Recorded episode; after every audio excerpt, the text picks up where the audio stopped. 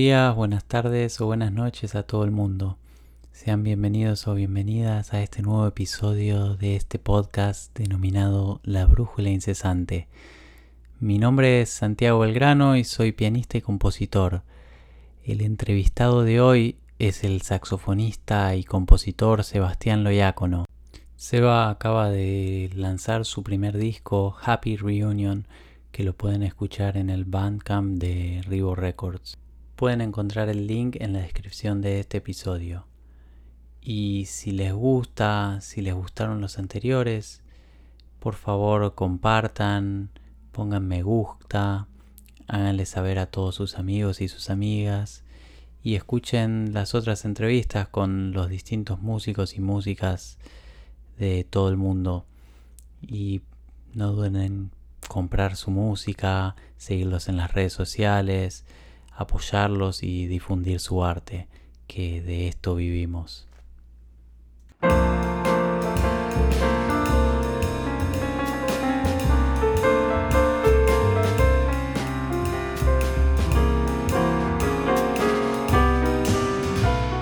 Bueno, lo tenemos en línea a Sebastián Loyácono, saxofonista oriundo de Cruz Alta, Córdoba. Seba, ¿cómo estás? Hola Santi, ¿cómo andás? ¿Todo bien? Bueno, muchas gracias por tomarte unos minutos acá para hablar conmigo. Eh, estás, me imagino, con un poco de actividad de prensa últimamente porque acabas de presentar tu disco, tu primer disco, ¿no? Sí, sí, así es. Eh, bueno, no, primero agradecerte a vos por este espacio y sí, como decís, con un poco de actividad de publicitando el, mi primer disco, ¿sí? Happy Reunion, que acaba, que salió hace una semana. Salió por Rivo Records, ¿no? Salió por Rivo Records y está en plataforma digital por ahora, en Bandcamp. Eh, en el Bandcamp de Rivo Records, que aparte eh, están todo, está todo el catálogo subido. Y bueno, se puede conseguir por ahí el disco, por ahora. Buenísimo con la idea de tal vez una vez que termine todo toda esta locura editarlo. Sí, sí, bueno, mi idea es esa, cuando, cuando todo vuelva a la normalidad, ¿no? No sabemos cuál será, pero eh, poder hacerlo físico para llevarlo a presentaciones en vivo y, demás. Ahí va. Y bueno, lo estaba, lo estaba escuchando el disco que bueno, me gustó mucho, dicho sea de paso, y me preguntaba por qué tardó tanto este disco. Ya hace tantos años que estás muy activo en la escena de Buenos Aires, en la escena argentina en general. Eh, ¿Por qué tanto? Bueno, me alegro primero que te haya gustado. Eh, y la verdad no sé bien exactamente, pero bueno, eh, hace unos años atrás la verdad es que no me sentía preparado para encarar un, proyecto como para grabar, digamos, como, como líder. Eh, y bueno, ya este año, el año pasado, perdón, ya sentía que, era el momento, que, podía hacer mi primer disco. Me sentía, me sentía bien para eso, para encarar un proyecto así. Y bueno, justo llegando para fin de año, me aparece esta oportunidad que me ofrece justo Loprete, el dueño de Rivo Records. Y bueno, así que me vino muy bien, porque aparte fue como una, un incentivo más, ¿no? Que, me hagan la propuesta y no lo dudé y, fui tras, tras eso. Claro. Y el personal, eh, los músicos que te acompañan, entonces, eh, ¿los eligió justo? Eh, claro, justo ayudó para que el cuarteto de, Harold Danko y Rich Perry eh, estuviese en el, último festival el año pasado acá de Buenos Aires. Eh, a partir de eso, eh, él me ofreció a mí, me, dio la oportunidad, digamos, si quería, de, grabar con el trío de Harold Danko. Bueno, también toca Rich, invitado, y, mi hermano Mariano, un tema. Así que bueno, sí, podemos decir que la sección la, eligió él. Ahí va, te, te obligó, digamos, a tocar con, con Harold Danko, con Jay Anderson y con mm. Jeff Hirschfield. La verdad que me obligó un gran favor, ¿no? Sí. Qué bueno. ¿Y cómo fue la experiencia de grabar con, con esa gente? Bueno, la verdad que fue una experiencia única. Eh, ellos en la sesión de grabación eh, no tuvimos ensayo previo, fue directamente, directamente fuimos a grabar. Yo sí me comunicaba con Harold previamente por mail, contándole un poco los temas y pasándole algunas partes para que vea los, los arreglos simples que yo estaba haciendo. Eh, y bueno, él también me daba algunos consejos. Y bueno, eh, el día de la grabación charlamos previamente un poco de la música y, fuimos directo a grabar. La verdad que ellos tuvieron una predisposición muy buena, hubo muy buena energía. Estaban constantemente preguntándome si estaba conforme, así de ese modo, viste, a mí. Mm. Ellos preguntándome a mí, así que me hicieron sentir a mí muy cómodo. Eh, más allá de que era, ¿no? De que tenía una presión o nervios ¿no? de enfrentar esa primera grabación como líder y con estos músicos, sumado también que no hubo ensayo, la verdad que eh, su actitud me lo hizo bastante más fácil. Qué bueno, qué bueno. Y vos ya, ya participaste en bastantes grabaciones, eh, no como líder, digamos, como miembro de, de otros grupos. ¿Fue muy diferente la experiencia en el estudio?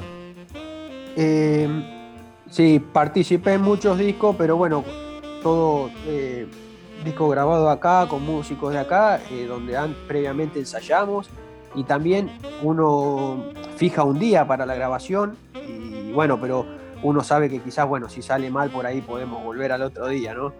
Acá mm. tenía eso de diferente que no hubo ensayo y era una sola chance sale o sale o no sale, digamos. Al otro día se volvían a su país. Exacto, entonces desde ese punto de vista fue, fue muy diferente. Eh, bueno, fue, un, fue un, gran, gran desafío y la verdad que por el, estoy muy contento con el resultado. Me alegro. Y mm, en general, este sello, la mayoría de los temas, o por no decir todos en general, son estándares, ¿no? Pero el, tuyo, el tuyo incluye un original de Nobody's. Así es, sí. Perdón, sí, sí. Sí, no, no, ¿cómo, cómo decidiste incorporar ese? ¿Por qué justo ese? Y bueno, supongo que la idea de, de muchos estándares ya viene bueno, un poco con tu estilo y con lo que en general tocas, pero un poco con el estilo del sello también, ¿no? Exactamente. ¿Qué te llevó a incluir este original? Eh, exactamente, sí. Eh, como bien decís, mi estilo eh, me encuentro cómodo tocando estándares y el, y el, estilo del sello es, es ese. Em, el hecho de meter un original era también, yo lo hablé con, con Justo, obviamente, y él aceptó. De hecho, había otro original, pero que no quedó. Mm. Eh, eh, bueno, la verdad que es una balada con, como un estándar, digamos, ¿no? Con, no tiene nada raro, no, no tiene nada que salga de, del resto del disco. Entonces por eso, por eso decidí meterla ahí. Y bueno, era algo también que, que era mío, que le daba una, una, identidad propia dentro de ese mismo discurso, por así decirlo, de ese contexto. ¿Y qué pasó con, este otro que no, no clasificó? Este otro que no clasificó, bueno, eh, no, salió, no salió como yo esperaba, no, me quedé muy conforme con el resultado. Eh, era otro tipo de sonoridad también, se despegaba un poquito del, resto del disco. Eh, y bueno, y por esas dos cuestiones básicamente es que cuando fui a cerrar el disco, digamos, a ver eh, la lista, cómo la armo, no, no entraba, no encajaba, entonces lamentablemente quedó afuera. Claro, ¿y que grabaron muchos más temas? ¿Hubo muchos que quedaron afuera o...? No, no, e- eh, ese y, y Chichi, el blues de Parker. Solo había nueve, sí. porque cuando uno escucha el disco se, se ve que la pensaste la lista de temas, ¿no? Como que hay un 3, una balada, viste, como un original, uno a dúo con el pianista, es como que le metiste bastante variedad, ¿no? Algunos Mm. invitados. Esa fue de alguna forma la decisión más importante que tenías que tomar, ¿no? La lista de temas. Sí, sí, yo creo que la lista de temas en un disco es muy importante, ¿no? Esto de que tenga la- las variantes, a ver con qué tema empezás, no es lo mismo empezar con cualquier tema, eh, en lugar de las baladas, eh, siempre intentando que mm, al oyente se, le haga agradable, que no, que no le resulte monótono, bueno, eh, muchas cosas a la hora de, armar la lista, de esas decisiones eh, que son muy importantes, me parece a mí. Y cuando escuchaba el disco, yo te conozco ya hace unos, no sé cuántos años, Diez. 10 o más. Sí, Y, y me acordaba de esa época. Tu sonido era... eh, tocabas más. Bueno, en esa época también eras futbolista profesional. Y, y tu sonido era el de un, un 2 o un 5. Y ahora Más. ya... Y, no solo tu sonido, ¿no? Tu estilo. Y, y ahora estás como más como un, un 10. Que, como cam- digo, estilísticamente, ¿no? Eh, cam- cambió bastante, no sé si, si coincidís. Sí, sí, sí, obviamente. eh, coincido. Eh, yo creo que mm, el sonido y la forma de tocar un poco se fue reconfigurando con el paso de los años. Una cierta madurez también, que podríamos decirle, no quiero decir una madurez porque tampoco me considero un, tipo ya totalmente maduro a la hora de tocar, pero como una cierta madurez eh, donde eh, el, estudio, ¿no? Me- el estudio, el paso de los años, el tocar en vivo, grabar, eh, te lleva como a elegir un poco mejor o intentar elegir un poco mejor eso que vas a tocar y de la forma en que lo vas a tocar. Eh, quizás yo creo que el cambio viene, viene por ese lado. También un mejor conocimiento de lo que uno está haciendo eh, en ese momento, que quizás 10 años atrás, 8 años atrás, eh, la- las cosas que a uno se le escapan eh, son más que ahora. Pero, claro. Y no puede haber ahí también algo de las influencias, sí, sí, sí, porque sí, seguramente. en esa época se notaba mucho como un, un saxofonista muy coltraneano, ¿no? O muy de ese Sí. estilo. Y por ahí ahora se escuchan ot- otras bastante distintas. Sí, sí, es verdad, sí. eh, hay, hay muchas influencias que fui sumando eh, o intentando sumar, ¿no? a, la- la- a mi, a mi discurso. Eh, obviamente, Sonny Rollins, le presté muchísima más este, atención y estudio a Lester Young que para aquel entonces. eh, Ben Webster, Eddie Lowe Davis, es alguien que a mí me gusta mucho, bueno, y muchos otros, ¿no? Eh, que bueno, uno cuando empieza, no digo que Coltrane no siga, no siga siendo, la verdad, obviamente, que es uno de los más grandes, si no es el más grande, pero, pero uno cuando empieza por ahí queda obnubilado por eso que, que escucha de Coltrane y bueno, y, en cierto modo muchos vamos tras eso, pero después, eh, bueno, fue cambiando con, con el paso del tiempo. Che, y bueno, muchos de, de estos proyectos en los que en los que vos participás, participaste en los últimos años y de las grabaciones en las que participaste fueron en gran parte con, con tu hermano Mariano, ¿no? Eh, supongo que esa, bueno, tenerlo a Mariano ahí de hermano, a veces como faro, a veces imagino como consejero, eh, como colega. Eh, ¿es, es todo bueno o, o sentís que de alguna forma también eh, te jode un poco como o te convierte en el hermano de Mariano? Eh, no, no, para mí eh, mi experiencia es muy positiva con eso, es totalmente positiva. Como decís vos, como consejero, como maestro, por lo, que me ha enseñado, ¿no?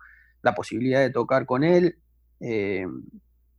también creo que me permitió un, un crecimiento un poco más rápido quizás si no hubiese tocado con él, ¿verdad? Eh, porque bueno, estar, qué sé yo, eh, hace ocho años ya tocando con, en su quinteto, ¿no? Con Lobolo, con Jero, Pepi Tabeira, Eloy Michelini, digo, bueno, te exige y eso eh, era un, un, más que incentivo para levantarse a estudiar y estar todos los días intentando, viste, mejorar para intentar estar a la, altura de, eso.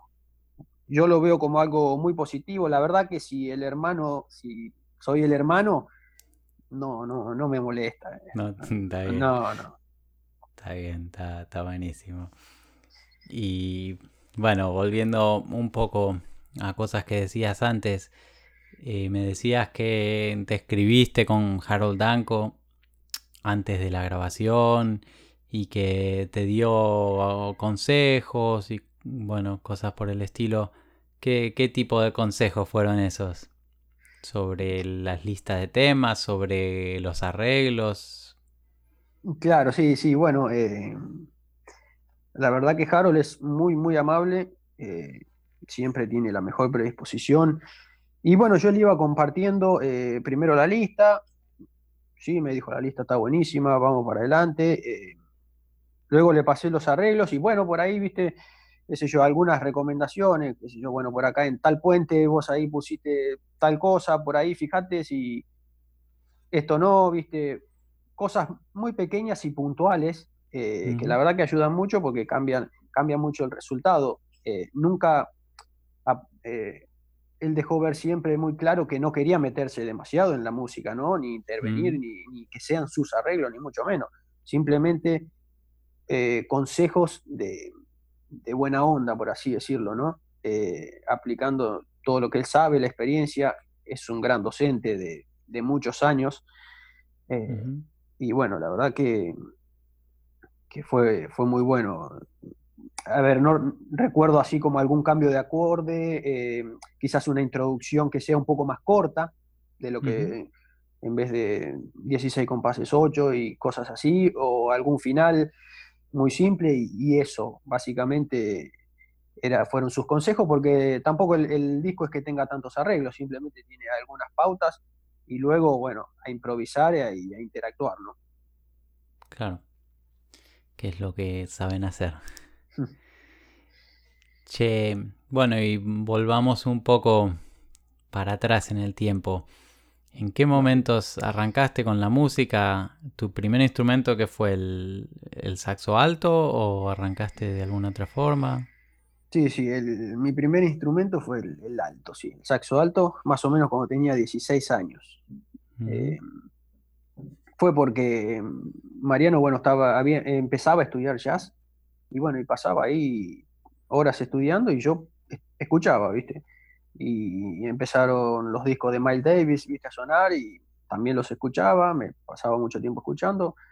Y bueno, en mi casa todos fueron a, la banda municipal, a la escuela de música municipal ahí de Cruz Alta. Y había un saxo alto que era de mi hermana y, me dice, ¿por qué, no, ¿por qué no tocas el saxo? Ya que estás sentado ahí escuchando, intentá. Y bueno, y así fue, y lo agarré, él me, enseñó un poco las, las posiciones ¿no? de las notas y bueno, a sacar sonido. Y después tocaba todos los días, así que me fui a Rosario a tomar unas clases particulares con Julio Cobrin primero, después con Pipo Piantino y bueno, ya después por ahí 2010 me vine para acá, 2009, que hicimos un año en la MC, el, ¿te acordás ahí el ensamble? Sí, sí, sí. Eh, y bueno, en el 2010 eh, entramos al Falla y, y, ya me vine acá a instalar a Buenos Aires. Ahí va. Y Costola, en ese momento eras a la vez de estudiante de música y bueno, músico, eras jugador profesional de fútbol, el único que yo sepa de la escena de jazz argentina. Eh, ¿Costó dejar eso? ¿Fue un... en algún momento te planteaste, bueno, dejo esto, dejo aquello, o sigo con las dos? Eh, bueno, en un, en un primer momento, en realidad, cuando yo agarré a los 16 años el saxo, como te digo, empecé a estudiar ahí un poco, pero ya a los 17 después no, no toqué más porque justo estaba en, Renato Cesarini ahí un año, entonces ahí no, no estudiaba, digamos, iba por mm. el fútbol. Fracasé en el fútbol. Eh, y, bueno, y empecé a estudiar. Eh, y bueno, hacía las dos cosas, aparte era un apoyo económico para mí, que me posibilitaba también estudiar. Eh, y bueno, lo estiré todo lo que pude, porque a mí jugar al fútbol es algo que me, apasiona, obviamente. pero bueno, ya después con, con las fechas, viste, los fines de semana se, se me complicaba con los traslados y todo, bueno, y tuve que dejar, lamentablemente, pero, pero es algo que, me apasiona.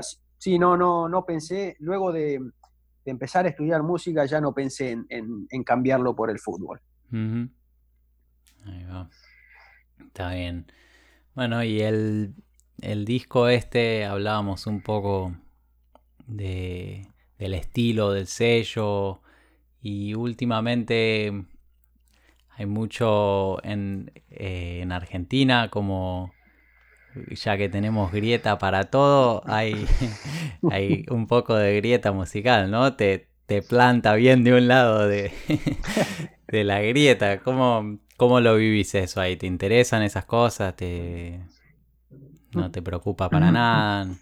No, no, no, no me preocupa. No, no intento entrar en esa discusión porque eh, no creo que sea productiva, digo, cada, cada uno hace lo que quiere, lo que siente. Em, si considera, digo, eh, que eso es parte del jazz o no, eh, no, no, no, me incumbe a mí, digo, ¿no? ¿Verdad? Cada uno hace lo que quiere con su música, le puede poner el título que quiera. Em, yo tengo mi, mi, opinión, ¿no? ¿Verdad? Eh, con respecto a eso pero, pero sí, o sea, lo que al fin y al cabo siempre importa es, eh, me parece a mí, la honestidad con la que se hace la música y la calidad de la música y todo el trabajo que cada uno le pone, le pone a eso, ¿viste? Eh, más allá de que si es jazz, folclore, tango, lo que sea, ¿no? Hay música genial de todos los géneros, música genial de fusiones de géneros, eh, así que bueno, al fin y al cabo eso es lo que vale. El resto es un título que no tiene mucha importancia y eh, tampoco para muchos músicos de jazz, no solo de ahora, eh, muchos músicos de jazz de Estados Unidos, no solo de ahora, sino de antes, ¿no? Que muchos decían, bueno, el jazz es una palabra que le dieron para comercializar, en realidad, lo que, etcétera, etcétera, ¿no? Mm. Sabemos que hay muchos que, que tenían esas opiniones. Eh, entonces no, no, no, no quiero, no, no prefiero gastar energías ahí, ¿no?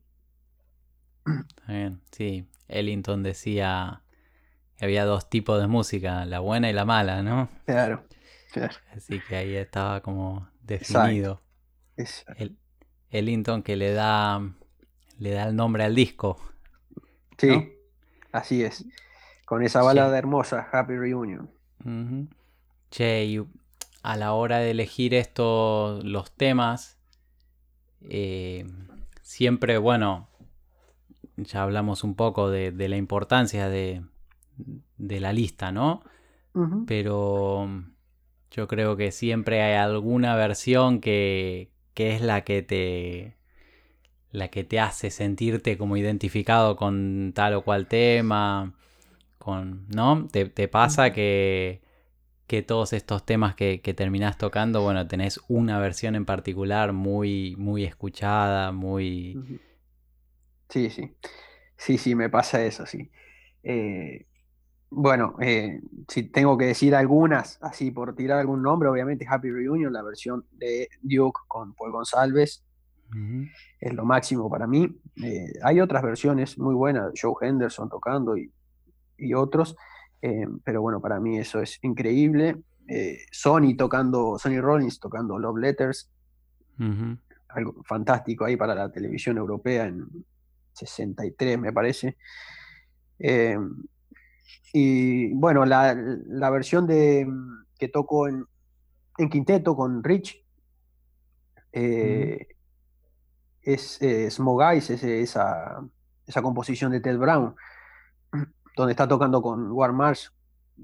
Increíble, está buenísima. Eh, y bueno, sí, como decís, siempre hay una versión que uno más que uno tiene más escuchada y que, prefiere por sobre otras, y quizás, obviamente, influyen en la sonoridad que uno también puede escuchar después de eso.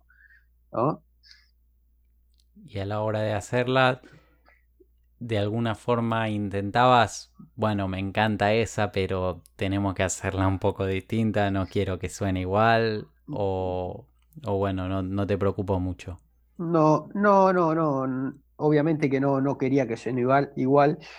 Em, digamos, en el estudio previo, cuando uno trabaja sobre las influencias y los grandes maestros, creo yo que va formando un sonido propio, que no, no quiero decir que ya esté acabado en mí, pero, pero sí de a poco uno va como encontrándose, ¿no? Donde se siente más cómodo, eh, qué tipo de, de, música va a tocar. Eh, entonces, a la hora de tocar, obviamente no, yo soy partidario de que no se puede estar, pensando, bueno, yo lo quiero tocar así como lo tocó, no, porque primero no va a funcionar para mí y segundo, si, si pudiera llevarlo a cabo eso, eh, no tendría ningún valor, ningún valor, no tendría ningún aporte nuevo, por mínimo que sea.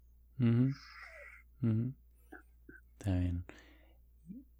Bueno, y decías recién que arrancaste con el, con el alto y con el jazz. Mm. ¿En algún momento te, surgió? No, sé si, has estudiado otras músicas, si te interesó, eh, o, fue como así, un amor a primera vista y desde ahí solo te dedicas eh, 100% al jazz y nada más. Sí, fue medio un amor a primera vista, digamos. Eh, en la otra música que, que incurro para estudio es en la música clásica, ¿verdad? Para el estudio de la técnica del saxo eh, en la rutina diaria y me gusta escuchar, me gusta escuchar eh, mucho, pero básicamente es, para eso, ¿no? Para el desarrollo técnico y obviamente hay muchas, hay muchas cosas que a uno después lo, eh, terminan penetrando en el discurso y que posiblemente modifique un poco eso, eh, y que está buenísimo, me parece que está buenísimo, eh, pero la verdad es que en, un 90% siempre fue jazz, desde, el primer momento. ¿Y por qué mm, pasaste al tenor? Bueno, eh, me siento más cómodo con, el, timbre, ¿no? con el registro, la sonoridad que tiene. por lo menos para mí, me da como algunas variantes que en mi discurso con el alto no, no tengo tantas, por así, por así decirlo. De todos modos, el alto me encanta y toco muy poco en vivo, pero no porque no quiera, ¿no? Sino que, bueno, también es que siempre me ven tocando con el tenor, ¿no? Eh, y si me mm. llaman es para trabajo de tenor, pero bueno, cuando lo agarro acá o tengo algún toque en vivo, la verdad que lo disfruto mucho. Y también eh, a veces te llaman para trabajo de arreglador, ¿no? He visto, participaste en algunos, en algún disco como, como sí, en el disco de, de Julia Moscardini, Stable Mates. ¿Cómo fue esa experiencia? Me encantó, me encantó, me gusta, me gusta eh, cumplir esa función también. Eh, intentar ¿no? que, que el arreglo propulse al, no solo, no solo a la grabación sí, sino también a, la figura de, en este caso, la cantante, ¿no? Que, ayude a sacar lo mejor de ella y de todo el grupo. La verdad que es una, es una función que me gustó mucho y, que, me encanta.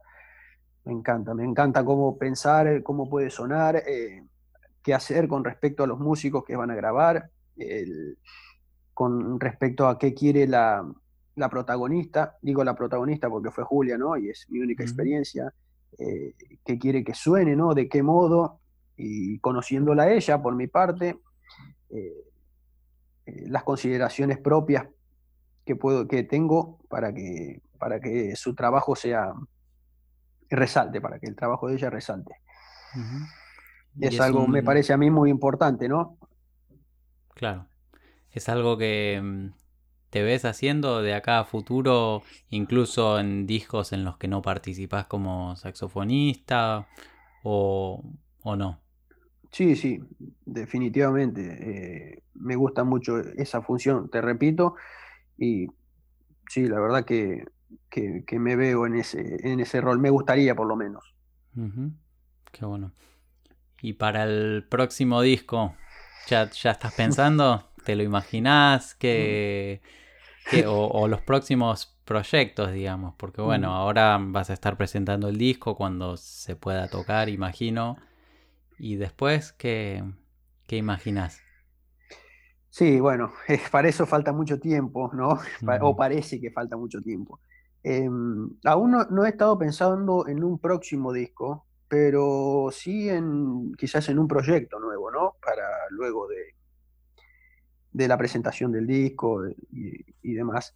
Em, he estado escuchando mucho eh, en esta pandemia a Mingus, ¿no? algo que vos ya, ya tenés muy escuchado, ya lo sé. Eh, y bueno, intentar em, nutrirme, digamos, de esa música para ver si em, puedo llevar eh, mis composiciones a, otro lugar, ¿no? De, que por ahí fueron hasta ahora. A partir de eso, ver si puedo hacer un proyecto con relación a esa nueva música que recién hay muy poco, muy poco no, escrito, todavía no es nada, digamos, es un boceto muy chico. O sea que la idea es eh, toda música original.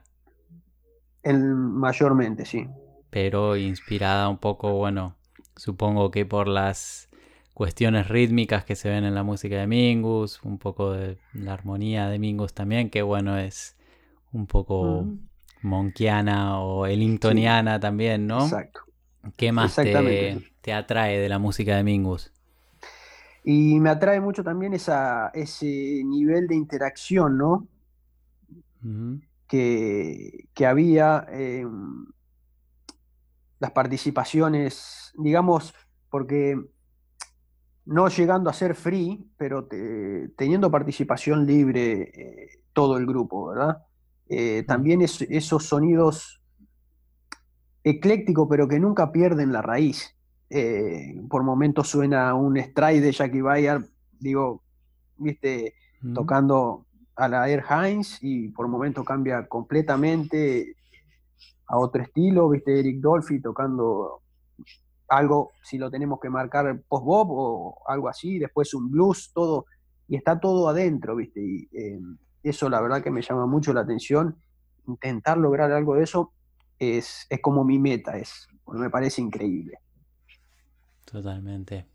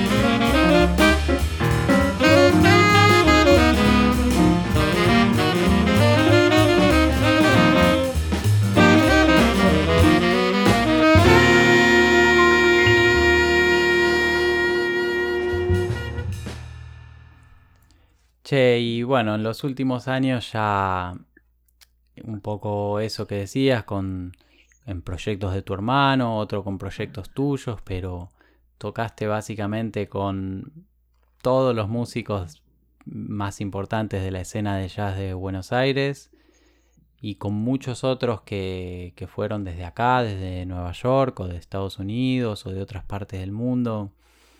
¿Hubo alguno que, que todavía no la puedas creer, que te haya marcado muchísimo, que te haya impactado tocar con él? Eh, sí, sí, la verdad que sí, bueno, tuve la, suerte de, de, poder tocar con grandísimos músicos.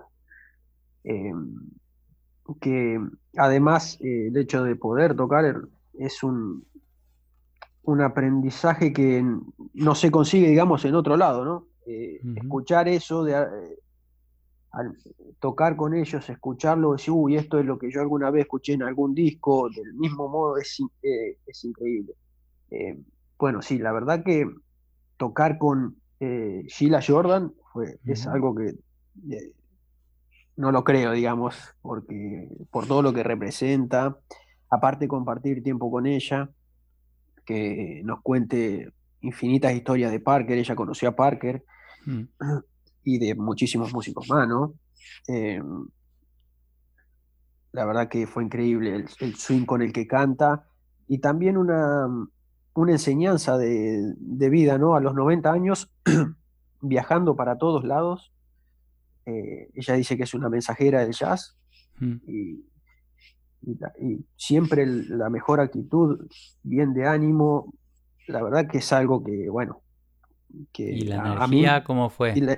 Increíble, no, increíble, la mejor energía fue, fue realmente increíble, o sea, no, yo no lo podía creer ahí y bueno, más cantando con ese swing que tiene, mm. que te hace bailar. Eh, fue muy, muy, muy impactante, la verdad que muy impactante. Y después, bueno, eh, también eh, tocar con Antonio Hart fue algo que si lo ves y uff, decís, no, no puede ser, no puede ser como toca. Eh, mm. Te hace el sonido, la articulación, ¿no? La frase, todo, todo. O decir, bueno, este es de verdad, ¿viste? O sea, mm así mucho, ¿no? O sea, también toqué con Clarence Penn y bueno, fue un desafío por todo el, desarrollo, digamos, rítmico que él tiene, todo lo que va mm. tocando encima de un cuatro cuartos, bueno, fue un, gran desafío y la verdad que también. Eh, a veces eh, algo tan complejo lo hace de una manera muy llevadera y nunca pierde el, el ritmo ni, ni eso que le permite a la gente entendimiento, no sé si, o sentir que está entendiendo, que es más importante que entender a veces, ¿no? Sentir que está entendiendo, o sea, porque está bailando, el tipo está tocando unas cosas que son muy difíciles y, sin embargo nunca pierde esa raíz, ¿no? Que es el ritmo, que es hacer bailar, eh, bueno, cara Alien también, bueno, todo, La verdad que eso eh, todos esos músicos te dejan, te dejan mucho, mucho, mucho y no lo puedes creer cuando estás ahí arriba. ¿Y tenés alguien en la lista de con este quiero tocar antes de morirme, sí o sí? O eh, algunos así como los, los soñados, pero que bueno, que tranquilamente puede pasar. Mira, la verdad que no, no, me, no, me puse a pensar en eso, pero, pero bueno, eh, me, hubiese, me hubiese gustado muchísimo, ¿no? Bueno, eh, Wallace Rooney, que lamentablemente falleció ahora hace poco, porque la vez que lo escuché una vez en el Berland allá, tocando en un concierto de fin de mes, de fin de año, perdón, eh, con Kenny Barron, eh, Al Foster y Eddie Gómez, mm. y la verdad que también fue algo que no lo, no lo podía entender, era casi como estar escuchando a Miles y esa sonoridad y, ese, y esa profundidad eh, musical que no la escuché en, muchos músicos, ¿no? Eh, la verdad que el tipo te, te transportaba a otro lugar con, su sonido, con la forma en que, en que llevaba em, cada tema, ¿verdad? era, fue realmente impactante. Eh, pero bueno, no, tampoco con todos esos grandes, obviamente a quien no le gustaría tocar, pero no, nunca me puse a pensar tampoco en eso. Está bien. Bueno, ya para terminar, siempre al final de la entrevista le pregunto a los entrevistados o entrevistadas por alguna recomendación de discos, libros, películas, algo para hacer en cuarentena. Eh, bueno, sí, eh, empiezo por, libros. Em, un, libro que se llama mm, eh, La Sagrada Familia de Luis Frontera. Es, la historia de, un militar argentino que va a pelear la, guerra civil del bando republicano en España. luego él regresa es encarcelado y bueno, se vuelve loco, está contado por su hijo, eh, eh, que también padece muchas cosas a causa de, eso, eh, y la verdad que es extraordinario. Mm. También uno de Claudia Piñeiro, si no digo mal, Piñeiro o Piñero, estoy seguro, que se llama Catedrales. Mm. También excelente, excelente libro, bueno, que mm, trata mm, un tema sensible eh, que es eh, el aborto, ¿no? Eh, lo, que, lo que sucede cuando no está legalizado, donde en las condiciones donde muchas chicas tienen que ir a, abortar y que luego conducen a la muerte, ¿no? y, y, bueno, aparte todo el encubrimiento de eso, bueno, una historia muy buena y contado de manera estupenda. Eh, y después puedo ir por libros, porque, por discos, perdón, porque yo del cine estoy mirando, eh, mirando, interiorizándome un poco, pero no, todavía no, no puedo recomendar. pero bueno, eh, de discos, los discos a mí me gusta mucho es Joe Henderson, eh, esos discos en vivo con el trío de Winton Kelly. Claro. Son dos. Uno se llama Four y el otro no estoy seguro. For and More. Es, bueno, aparece en algunos lados como doble y se llama Four and More. Exacto. Eso, bueno, no se escucha tan bien, no es tan bueno el audio, pero el nivel musical es muy, muy alto. Y después otro disco en vivo que no es tan conocido, eh, que es creo del año 53, si no me equivoco, de Han Mobley eh, en vivo en Newark. Está tocando algo así como en un hotel, eh, toca Tutti Heat, toca mm, Walter Davis Jr. y mm, no me acuerdo quién, quién más. bueno, es como un primer Han Mobley. Ah, Benny Green, el, el trombón, es como un desprendimiento de, no me acuerdo en qué orquesta estaban en ese momento, fueron a hacer ese y bueno, tocan estándares y Jamable ahí te, te, acuesta. Mira, no, lo, escuché nunca, lo voy a buscar. No, búscalo, búscalo, está buenísimo. En Newark. Bueno, bueno, Seba, un placer que te hayas sumado acá a este ciclo de entrevistas. Y bueno, muchísimas gracias y espero que, el disco tenga mucho éxito. Bueno, Santi, bueno, el placer es mío y gracias a vos por el, espacio. Espero que continúes con esta iniciativa que está buenísima. Eh, y bueno, sí, esperemos que, que, el disco que el disco se venda. Así ayuda a pasar un poco este momento difícil.